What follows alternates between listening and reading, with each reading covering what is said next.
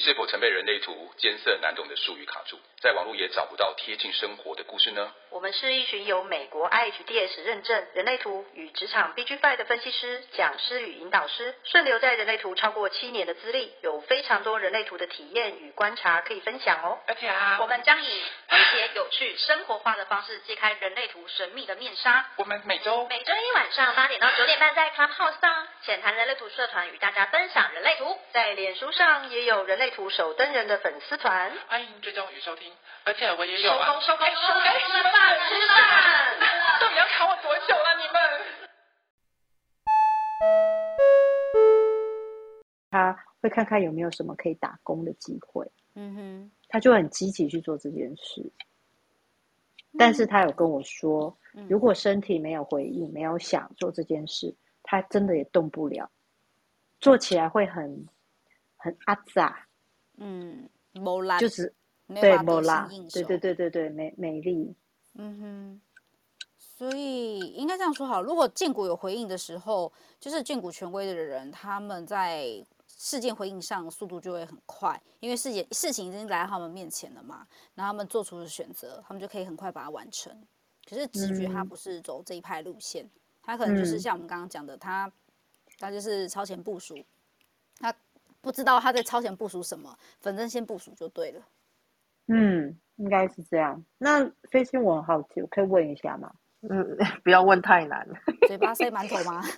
对，就是说你的剑骨如果有回应，或者呃，是因为说情绪全文跑完之后，因为 Larry 他一直都没上来啦。Larry 每次跟我讲，他是情绪中是有颜色的生产者。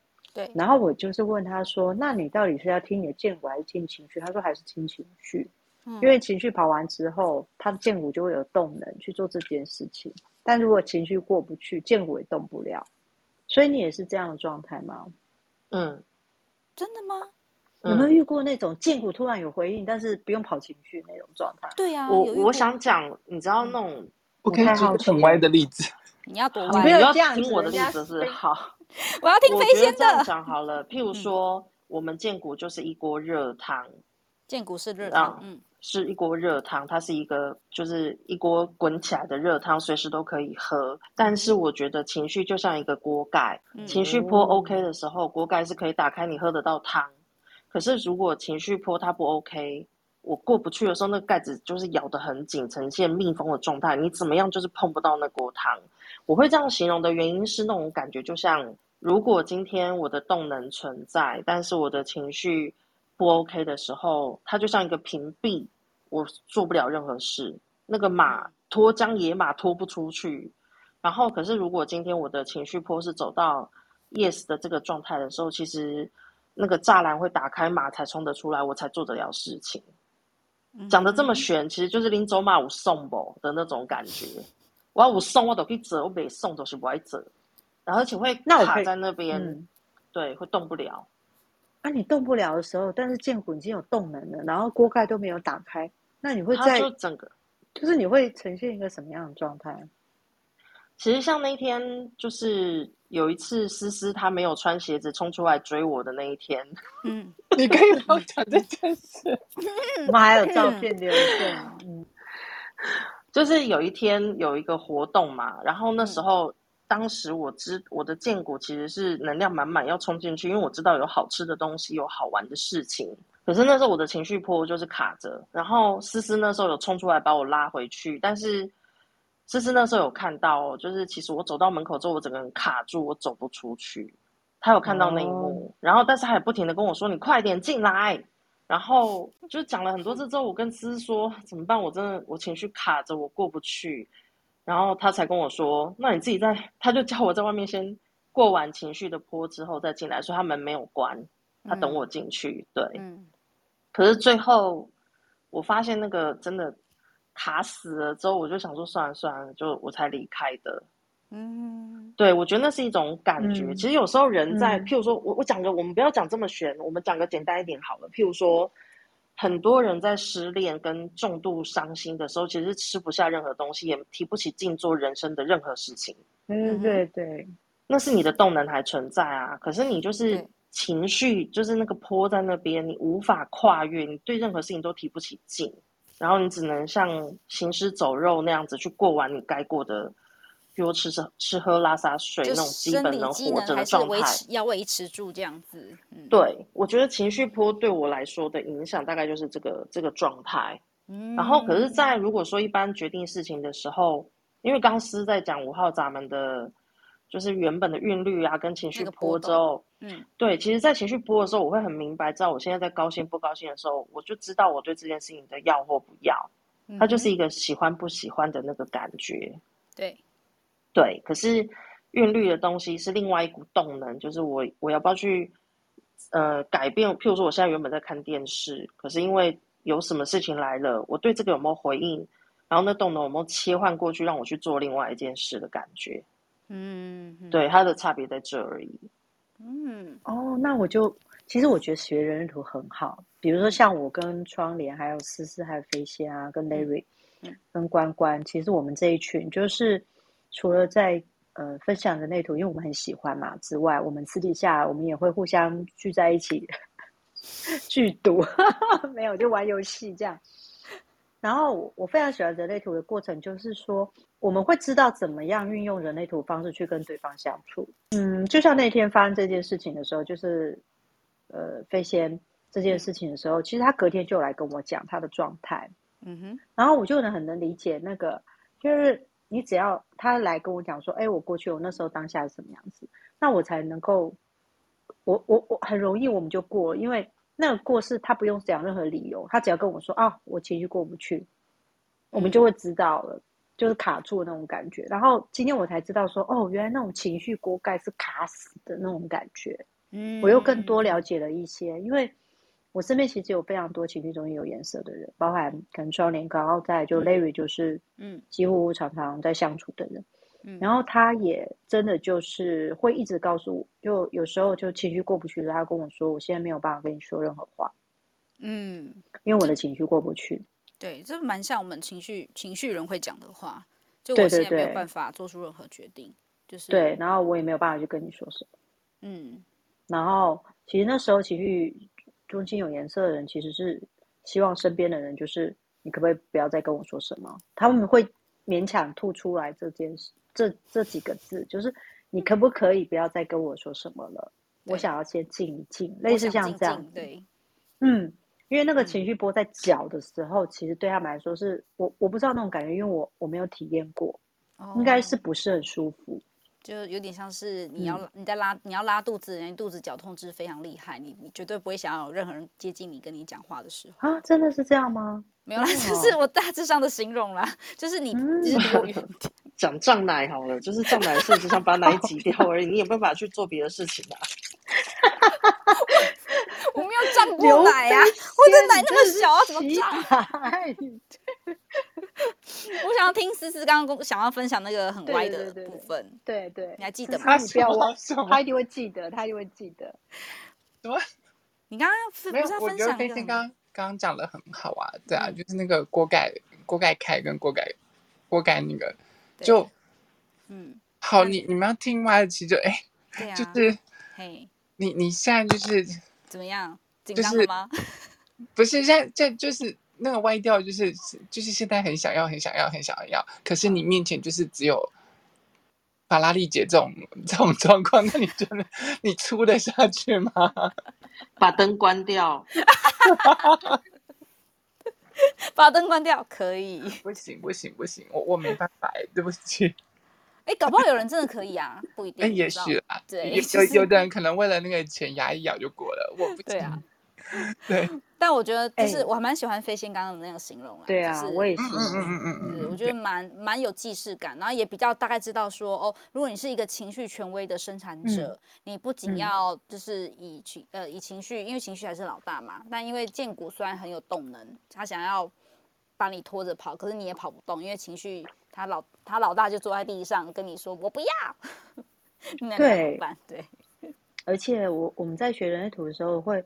会有一些就是女孩子 message 我说，呃，我记得之前我印象蛮深刻，就是她的呃男朋友是荐骨权威，嗯，然后她跟她男朋友一起来学人类图，嗯哼，然后她说，她就问我说，说老师，我想知道我那时候跟他有亲密关系的时候，我问他说，就是衣服都已经脱一半喽。嗯，他问他说，他说我衣服已经跟他脱一半，然后我问他说，那你想吗？因为他觉得只是有情趣的那种问话。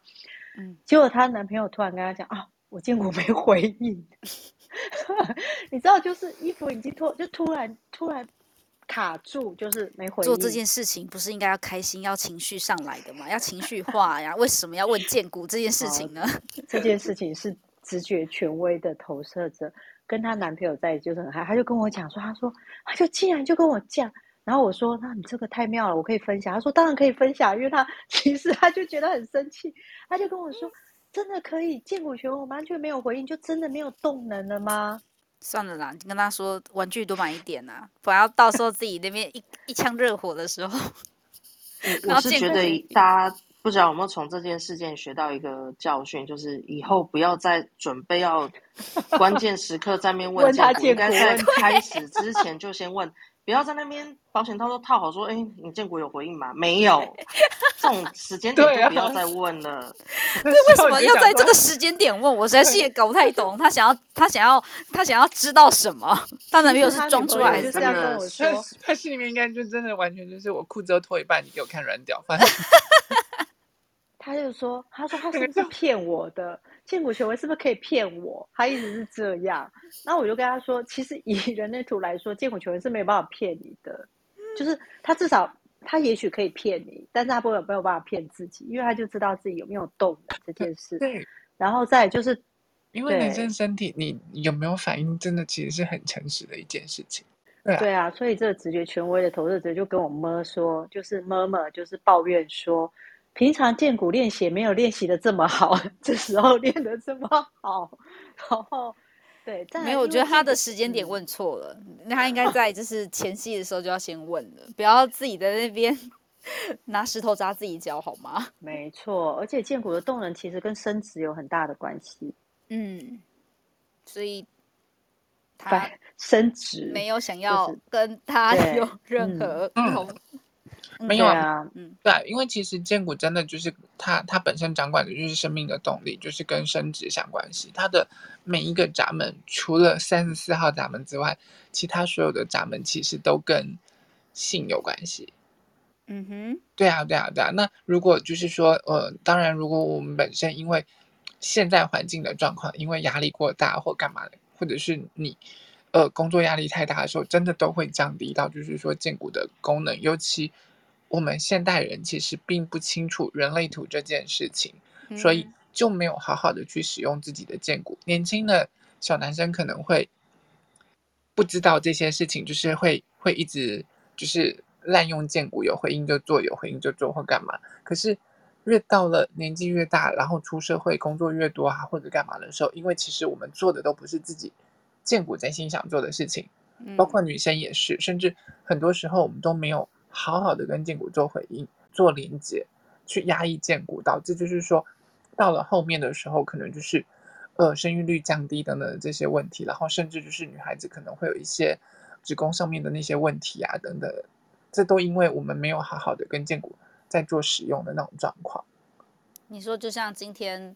就是开工，大家全部回去上班，就是哦，这个没回 这个超级没回应，但是还是得维持就是基本的生活开销，不得不低头这件事吗？对啊，对啊，我们其实大家都是为五斗米折腰这件事情。可是，呃，其实很讲讲的讲的实在一点，我们这世界上有多少生产者，其实这份工作是做的自己真心想做的工作，然后是建国有回应的时候一直在做的。乐在其中的这这种状况，嗯哼，对啊，蛮难的。嗯、但我如果我我有看过观察过，就是如果生产者他是呃回到内在权威，就是他的荐股权威做他的事情的时候，我真的觉得那时候的生产者的力量非常的强大，而且非常迷人，就是他们就会有一种魅力出现，就是说不上来。我会觉得那个就是他在他在闪闪发光的感觉，我还蛮喜欢看这样的生产者的，嗯。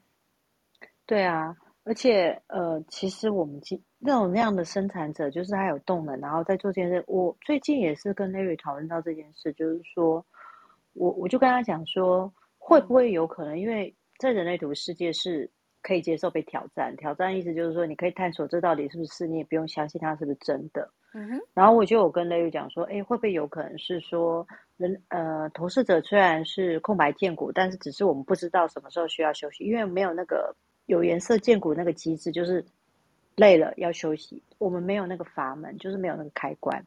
嗯哼。然后。然后我说，其实生产者是不是有那个开关？他比比较知道休息。然后他想了一下，他就跟我说：“诶也不一定啊，因为生产者如果是一个人在家里，其他的体力以这样子来说，比投射者跟显示者来说，或反映者来说，体力还是相对的比较好的。”嗯，哎，我想一想，哎，好像也是是这样子。对，然后另另外就是为什么我上面会写说荐骨的动能和直觉中心的敏锐，我们怎么能够训练他们？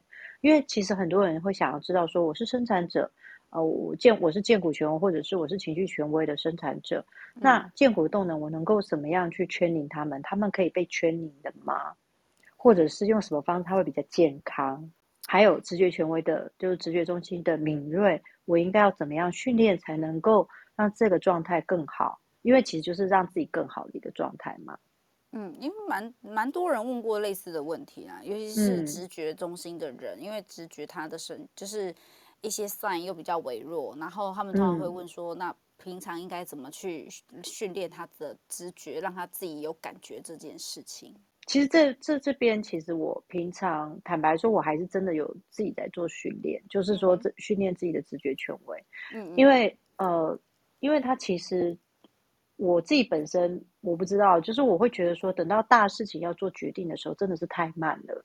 嗯，比如说真的是有很大的事情，比如说呃一个工作要来，或者是要搬家这种大的事情，万一出现的话，我会觉得好像到时候不知道我那个直觉权威的状态会不会自己 miss 掉，类似像这样，所以我会在我的生活里不断去训练自己，就是可能会注意到去看一些东西，或者是去吃。吃一些我可能一直盯着不放，就像思思有说，就是眼睛视觉会一直看的东西，或者是突然间这道这这些 men 这个 menu 上面的菜，这一道我突然觉得，哎，我就是莫名觉得想要看着，然后或者是盯着不放，我就想说没关系，我就花一点点钱买买看，然后吃吃看，说为什么我会一直想盯着它不放，或者是比如说出门的时候有些东西莫名觉得要带，那我就带带看。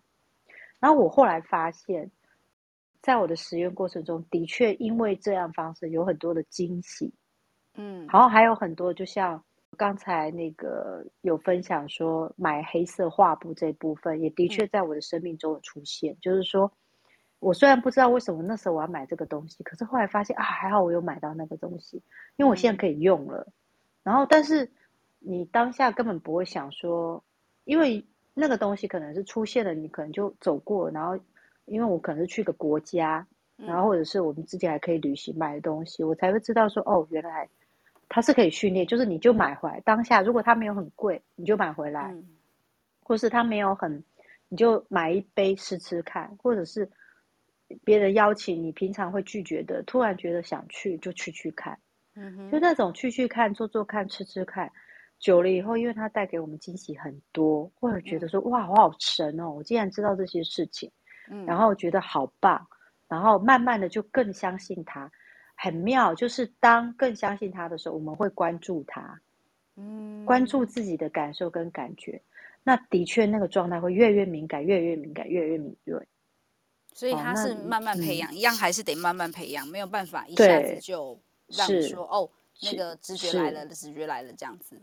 对对对，其实如果没有训练，其实很容易忽略它，因为平常不习惯。这是你你要讲吗？啊，没有，我其实我只想补充一句话，就是好好。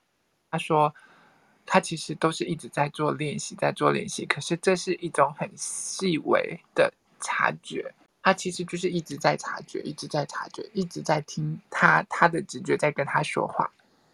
嗯，我我们讲的就是直觉在跟跟他讲话，然后那是一种很细微的察觉，这也是直觉中心困难的地方。他们需要时时刻刻的去察觉、去听，呃，我的直觉这个时候是不是有给我什么讯息，或者是干嘛？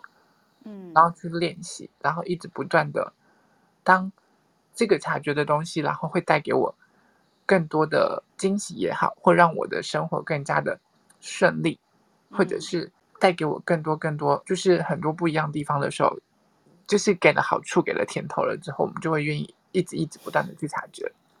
我应该把我们这一集丢给我一个投射者的直觉权威的朋友，跟他跟他跟他说的，因为他曾经也是问过问过我问题，问过两次吧。他说第一个就是他怎么做直觉权威的决定，然后再来是，譬如说他，我记得他那时候问我是他交一个男朋友，然后他不晓得要不要跟这个人在一起，那我就说，那你直觉或是你观察到的，就是一种 Sai 的感的的部分有哪些吗？他就说就是。比如说会一样啊，就是觉得对方是一个很贴心啊，或什么什么之之类的人。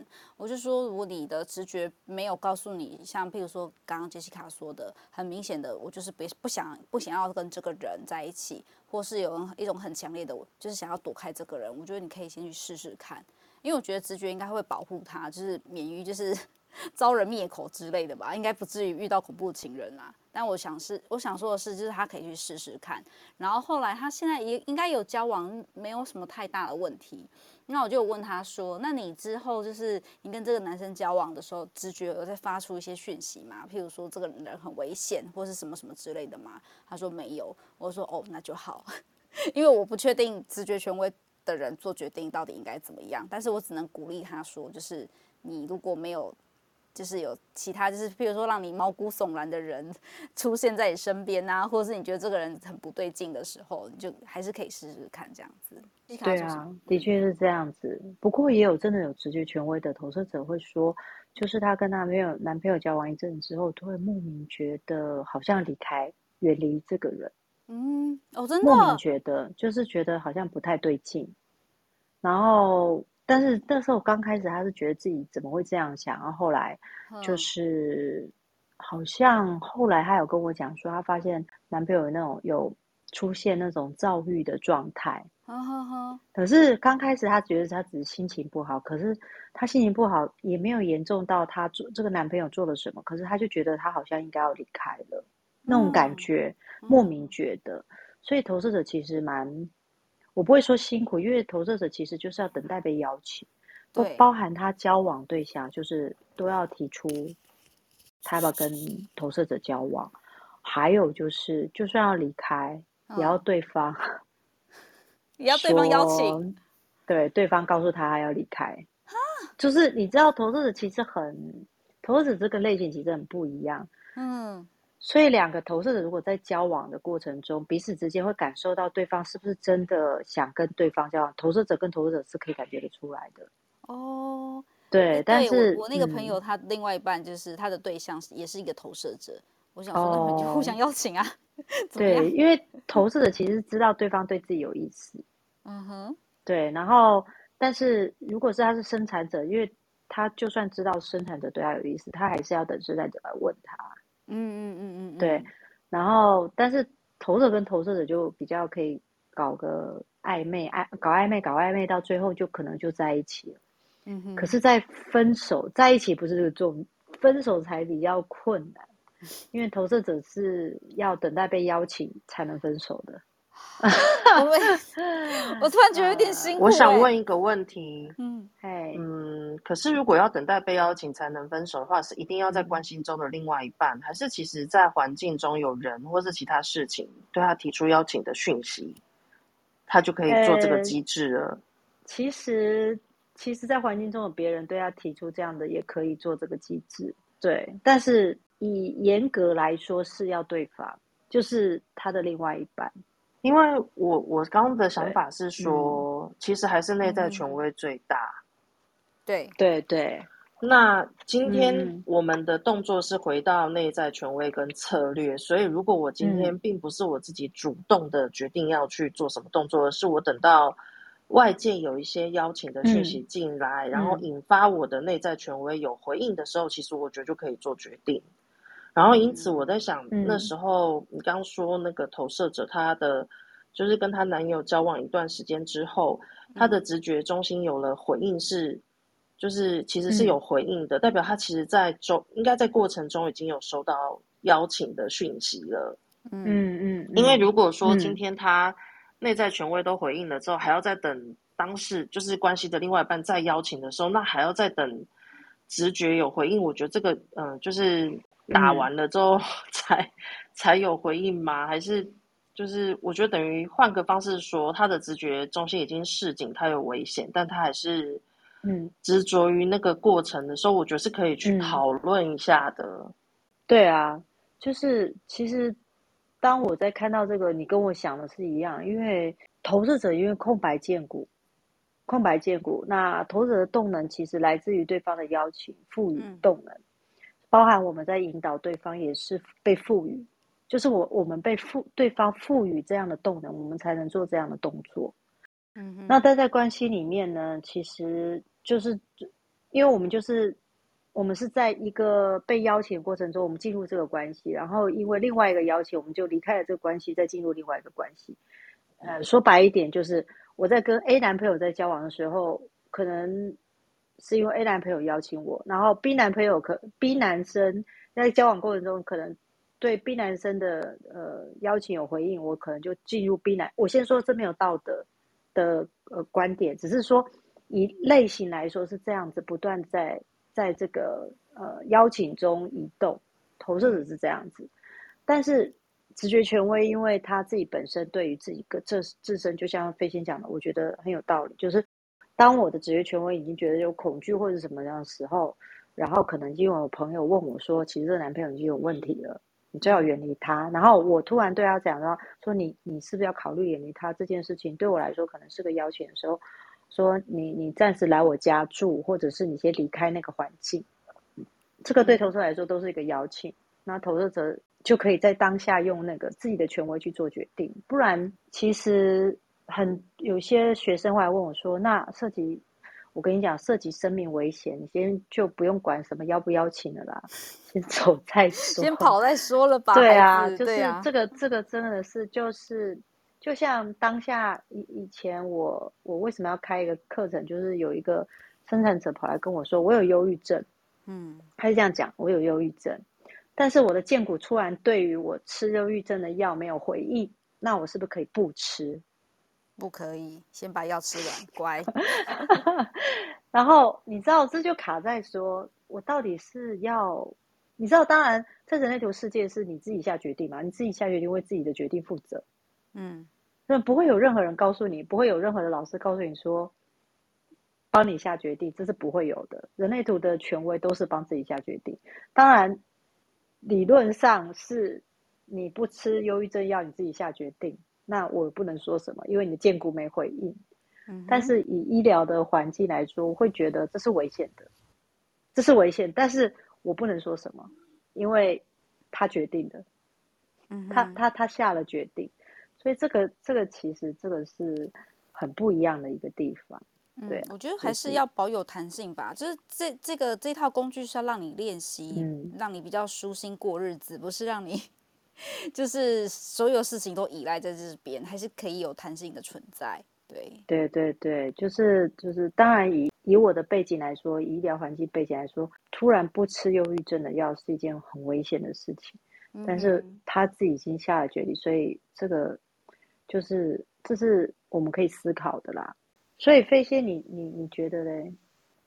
算了，我们团队已经到达一个封闭的状态，没有让人家发言的感 觉，才不是，所以我们就假装，就假装看到，可是都把它踢掉，这样状态，我说哦，我们拉不上来这样。我们这是什么邪教团体呀、啊？一言堂不给人家讲话，是不是？没有没有没有没有没有没有。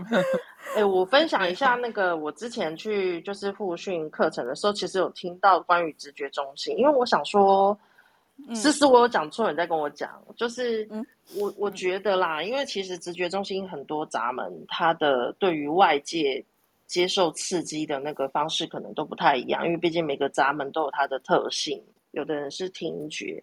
有的是内在就有个声音出来，或者甚至于是一个温度，一个什么，他就会受到刺激而，让他的直觉有讯号出来。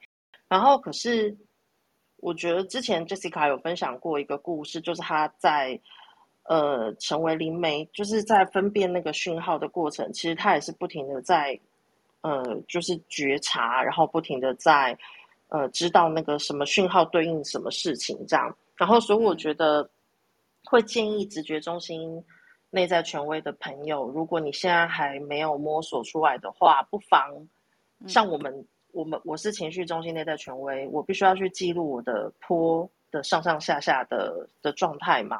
嗯、那直觉要不要也去记录一下？说，譬如你今天你有一个感觉，然后你把它写起来，如果这件事情有应验，那你就把它做个记录。你次数多了，或是成功案例久了之后，你就会知道，嗯，这个感觉就是你的直觉的声音，或是这个这个味道，或是这个呃讯息，或者什么的那个感觉，就是你直觉对你丢讯息的那个方式。你之后就会知道这个，你把这个状态放大了那个讯号之后，你以后去抓你直觉的那个呃回应会比较快速，然后你也不会被。对，你也不会被困扰，因为像我觉得直觉它的讯号，我记得书上是写说就是一次嘛，然后一个句子，嗯，对，他就是那个、就是、那个感觉出现这样子而已。对，然后可是后来不是听到，就是还有人是眼睛看到就会知道，或者是就是一个感觉，嗯、或者是身体动不了的那个，我觉得它都是一个，它都是一个方式，因为每个闸门就是直觉中心那一大堆闸门，它每个。嗯，呈现会不太一样。这个就看大家要不要做个 note 出来。嗯，我讲完你补完，你补给你补。你先讲，你先讲，你讲完我再补。补我讲完，我讲完换你补。你们两个怎样？好啦，好啦，这是打牌玩一下要过补吗？哦，过补哎，过补。对，我自摸吗？真的。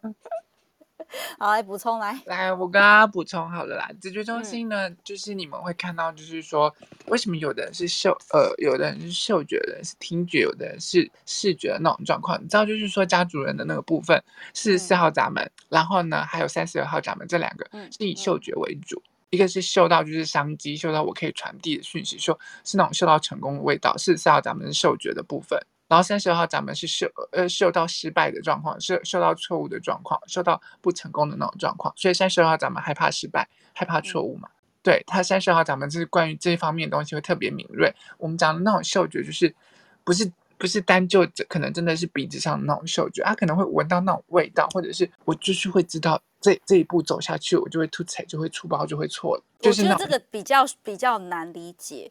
因为我我自己本身是四十四号闸门，但是我直觉中心没有定义。嗯、但嗅觉这件事，我的确有感觉，但是我的确没有就是。你就是会嗅到，哎，可能做什么事情可能会好，可能会成功，可能会我讲的这个话，可能是你会要听的那个东西。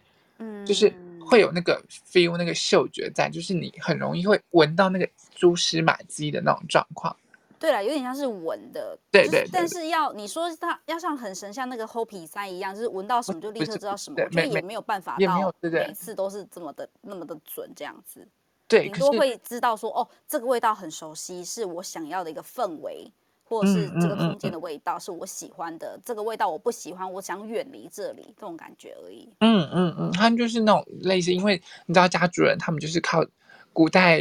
原始人啊，家族人啊，原始国，他们其实靠彼此的气味，所以他们是用嗅觉啊、触觉啊接触的这种方式，嗅觉去闻到那个味道，闻到哦，原来你是我一家人，闻到危险的味道。嗯、再来个体人的五十五号闸门跟二十八号闸门呢，他们是透过听觉的方式。五十、嗯、号闸门它，它它其实是非常敏锐的直觉嘛，所以它是听见弦外之音的那个部分。你说五十七吧？啊，对不起，五七五七，对对对，我想说五十五十，我什么时候 可以听到弦外之音？我希望我有五十七啊！我讲我讲讲 过他五七跟二八，对，嗯对，嗯，然后因为你知道，就是说二十八号闸门，它对面三十八号闸门，它是龙子的闸，其中一龙子的闸门的其中一，对，对，我们三个龙子的闸门是三八，然后三九，然后再就是呃四三。嗯，对，这三个笼子的闸门，所以他们其实听见都是内在的声音，嗯、听见自己内。在的的那个声音，所以你就会看到啊，五十五呃五十七号闸门，他是听见弦外之音，嗯、然后二十八号闸门，他听见的也是内在内在关于生命挣扎的，关于那个困顿的那个意义的，在听见的是那个内在的声音，所以摩利天狼恭维了。嗯对，那再来就是视觉的那个部分了。视觉的部分，你看就是像那个最最左边的那两个十八号闸门，嗯、然后是呃四十八号闸门这两个闸门，嗯、对，因为他们是社会人，社会人是需要传播的，传播的对社会人其实是以视觉为主的那个状况。嗯，所以这两个人其实是以视觉，你看到的东西，看到的角度，我看到的，我是眼睛看到的那些东西为主，来提醒我的那个部分。他们其实是这样子分的。嗯，嗯所以。呃，有点像是直觉中心的八个闸门，也代表了八种不同的。呃，应该是说每个闸门代表的东西，就是有点像是辅助你去接收直觉的讯息。这样。对呀，对呀，对呀，对呀。嗯，对，它其实是这个样子的。那我们就时间差不多，我们今天就先到这边。Okay. 那我们先道晚安喽，谢谢大家今天来玩，谢谢大家，谢谢，谢谢各位我们的维特，晚安，拜拜，拜拜，拜拜。